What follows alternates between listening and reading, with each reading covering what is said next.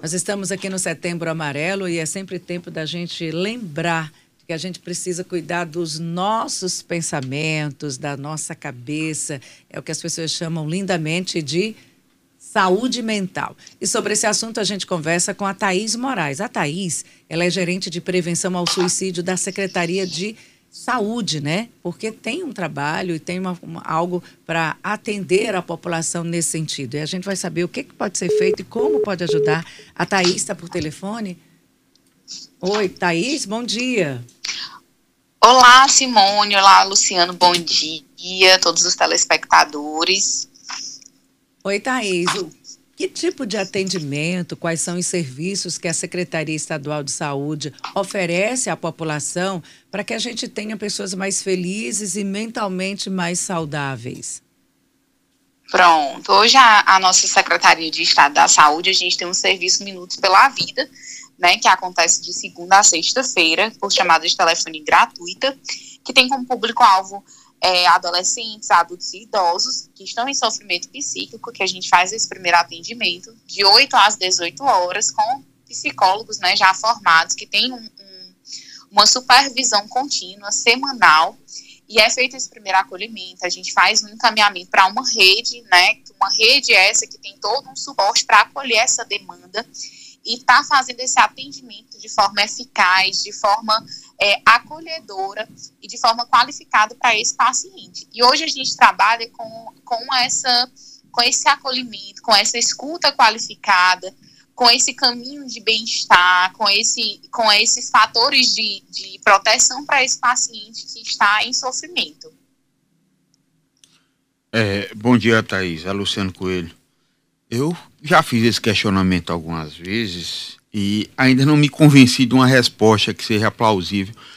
Uma incidência desse tipo de caso aqui no Piauí, por que, que é, tem um índice tão alto se você levar em consideração os estados e o restante do Brasil? O que, que se sucede por aqui para esse índice tão alto de caso, não só de, de, de, de problemas psíquicos, como também de suicídio?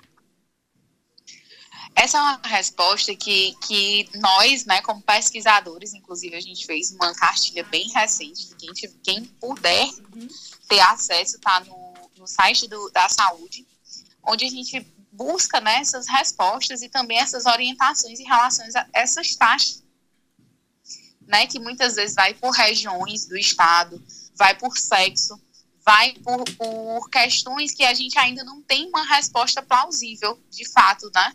Porque as mulheres elas têm uma, uma alta taxa de tentativa e os homens de eficácia, porque as mulheres são, é, por alguma forma, elas são de alguma forma é, menos criteriosas nessa questão do, do ato em si. Os homens são de forma mais, mais é, digamos que eles são mais efetivos nessa, nessa questão. Mas hoje a gente não tem uma resposta eficaz para dizer por que, que o Piauí tem essas taxas tão altas. Muita gente diz que é por conta do clima, que é por conta de, de fatores de proteção que estão faltando. E hoje o que a gente busca é reduzir essas taxas, essas altas taxas de, de suicídio no nosso estado, de lesão autoprovocada, através dessas, dessas, desses grandes números que nos assusta através dessas reduções de danos, desses fatores de proteção. Mas se eu, se eu disser que eu sei te dizer o motivo da gente estar tá nesse alto índice, eu estou sendo imprudente, porque a gente é uma, gerente, uma gerência muito nova, só tem é, dois meses, e a gente ainda está traçando esse plano de ação, né? A gente tem uma, uma especialista em suicídio no nosso, na nossa pasta, e a gente está fazendo estudos para poder investigar o porquê que esse número é tão crescente aqui no Piauí e formas que a gente possa reduzir essas taxas. É, Thaís, se convencionou no jornalismo a gente não divulgar casos de suicídio. Porque pode se criar um gatilho ou até um estímulo para que outros casos possam vir a acontecer. Realmente, é, essa divulgação pode ser um gatilho para quem está nessa sim. situação? Sim, sim. Essa, essa divulgação, ela acaba sendo uma motivação às outras pessoas, porque, querendo ou não, as pessoas se motivam a fazer porque o outro fez. Então, hoje, o nosso trabalho maior é justamente desmistificar isso através da qualificação. Hoje, a gente qualifica os nossos profissionais, a gente trabalha mais, não com casos em falar sobre o suicídio, a gente está falando mais sobre fatores de proteção, fatores de valorização da vida, em como fazer essa valorização da vida, em como estar atentos aos sinais em que precisam de ajuda, porque as pessoas que estão ao redor, elas muitas vezes não entendem esses sinais. Porque se a gente for falar de dados, a gente for falar de, de como o ato em si é, impacta a sociedade, a gente vai acabar estando é, incentivando as pessoas a cometerem os estudos hoje comprovam que as pessoas elas, elas acabam é, se motivando através desses atos em si. E hoje o, um dos, dos fatores que tem nos ajudado é não estar divulgando o suicídio em si, sim estar divulgando como prevenir, como não não chegar ao ato em si. A prevenção tem sido sim a maior ferramenta é, de ajuda para esses pacientes. Ô, Thaís, a gente está falando do suicídio que já é, assim, na escala, o último ato desesperador. Mas como é que tudo isso acontece? Voltando lá para outra ponta, como é que acontece? O que, é que as pessoas precisam ficar atentas logo no início para que as pessoas sejam cuidadas, acolhidas e não chegue, não desenvolva para algo mais grave? Pronto. Os primeiros sinais, a gente já começa com os primeiros sinais, as falas de, de fracasso, as, as falas de inutilidade, as primeiras crises de ansiedade, aquelas crises em que a gente começa as crises de mudanças de humor, choros recorrentes, aquele episódio de humor em que a, que a gente fica mais entristecido, são sinais de isolamento onde a gente consegue perceber que esse paciente ele está mais é, rebaixado, ele está mudando aquele limiar que ele já tinha. Um paciente ele era muito alegre, ele fica mais entristecido. São sinais em que ele vai ter falas que ele vai remeter ao suicídio. Muita gente fala, ah, ele, quem fala de suicídio não comete.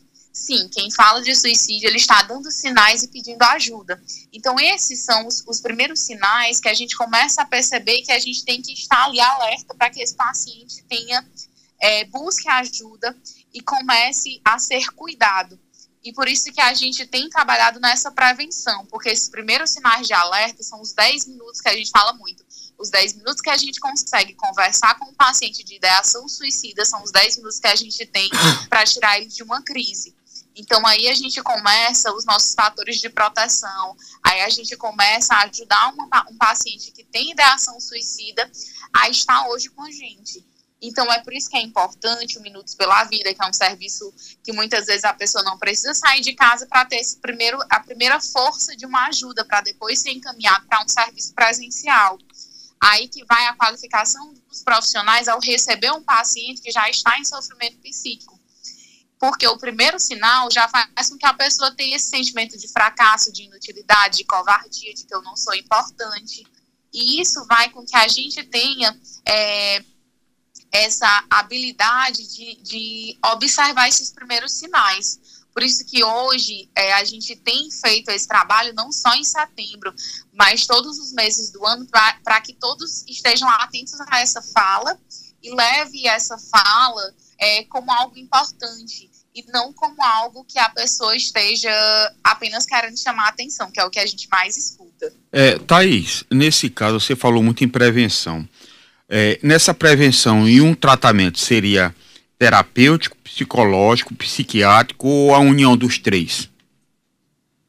Sim. A, na verdade, o, o, o tratamento de prevenção, a gente começa com o acolhimento, né, para saber de fato como o paciente está. O acolhimento ele pode ser feito pelo psicólogo, ele pode ser feito por, por um paciente, de, no caso de uma unidade de saúde, de um CAPS, ele pode ser feito pelo, pelo enfermeiro ou pelo assistente social. Aí é feito em conjunto com o psicólogo, com o psiquiatra. Por quê? Porque ele passa pelas esferas da saúde onde essa equipe multiprofissional ele vai estar tá fazendo esse estudo de caso, vai estar tá traçando meta, um plano de ação e acompanhando esse paciente. Porque é muito importante que esse paciente seja acompanhado em todos os âmbitos da saúde e ele fique em acompanhamento e principalmente a gente tem que lembrar que dentro do, da prevenção ao suicídio, dentro do paciente com ideação suicida, a família é de extrema importância, porque nós não estamos dentro da casa do paciente, mas a família vai estar junto com a gente para estar fazendo esse trabalho, para estar em conjunto. Então, é o, é o é o acompanhamento terapêutico e a família que andam em conjunto para estar fazendo esse trabalho de prevenção. E, então é, é contínuo. É contínuo. Por isso que a gente diz que a prevenção ao suicídio é de janeiro a janeiro, de setembro a setembro, o tempo todo. É um tratamento que ele pode ir de seis meses, ele pode ir de um ano. E isso quem vai traçar é, o, é a equipe que vai estar acompanhando. É, você falou em equipe, Thaís. Qual é hoje a estrutura, qual é a rede, quais os profissionais que a população pode contar, oferecido pelo SUS, pelo Sistema Único de Saúde, pela Secretaria Estadual de Saúde? E aí eu te pergunto, essa rede tem aqui em Teresina e como é o atendimento lá naquele interior, naquela cidade simples, bem longe da capital?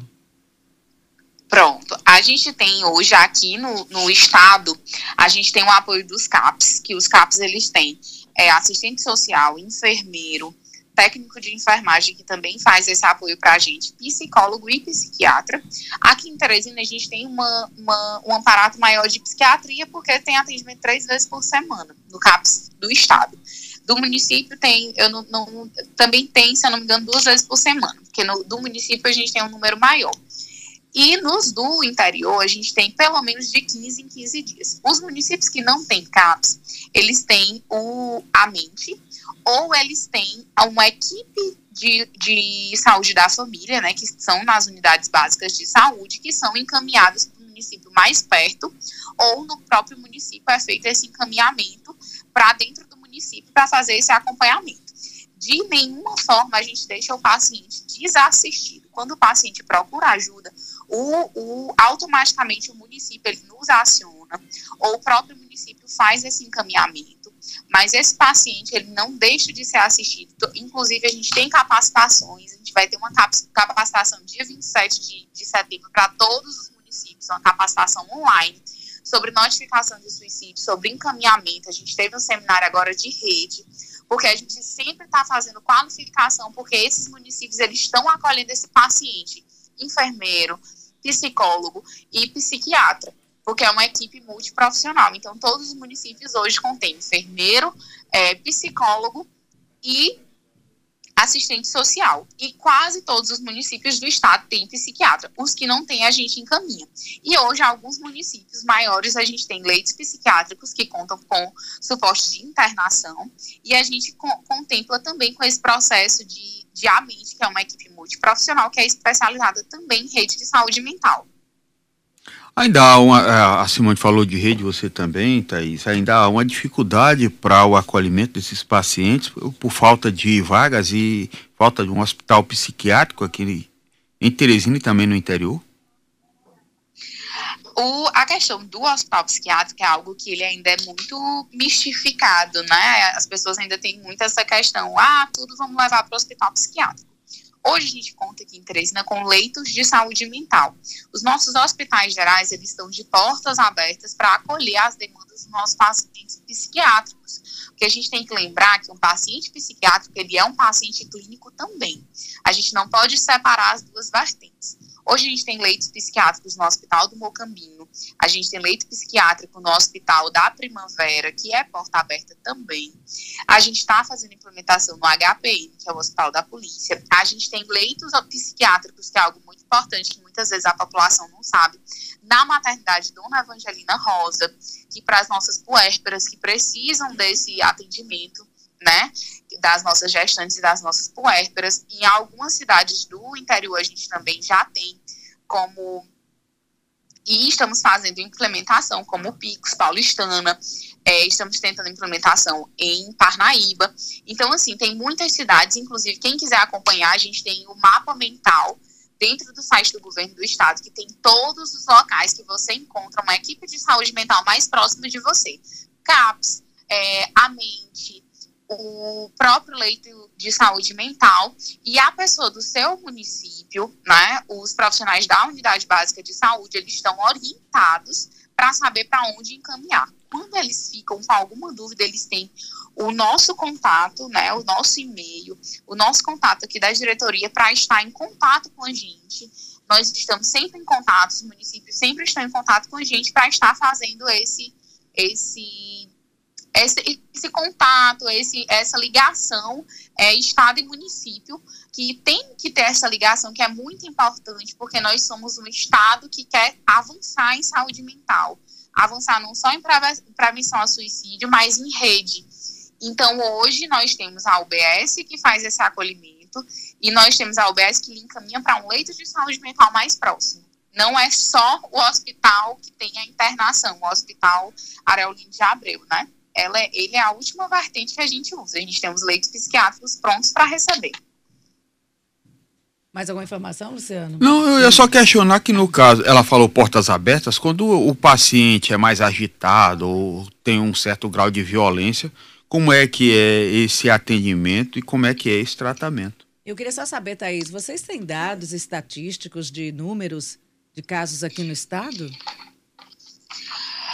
Sim, sim. A, dentro da, da nossa nova cartilha que a gente fez, né, que é um livro, na verdade, que ele foi reconhecido como livro, a gente tem os dados mais recentes de, de mortalidade por suicídio no estado, né, que, que foi feito em 2000, o nosso último dado é de 2022, 2023, né, que fala no total de, de 60, ó, o dado de 2023, 16 de 6 de 2023, fala que o nosso número foi de 15,9% de morte por suicídio de pessoas acima de 60 anos, que são idosos, né?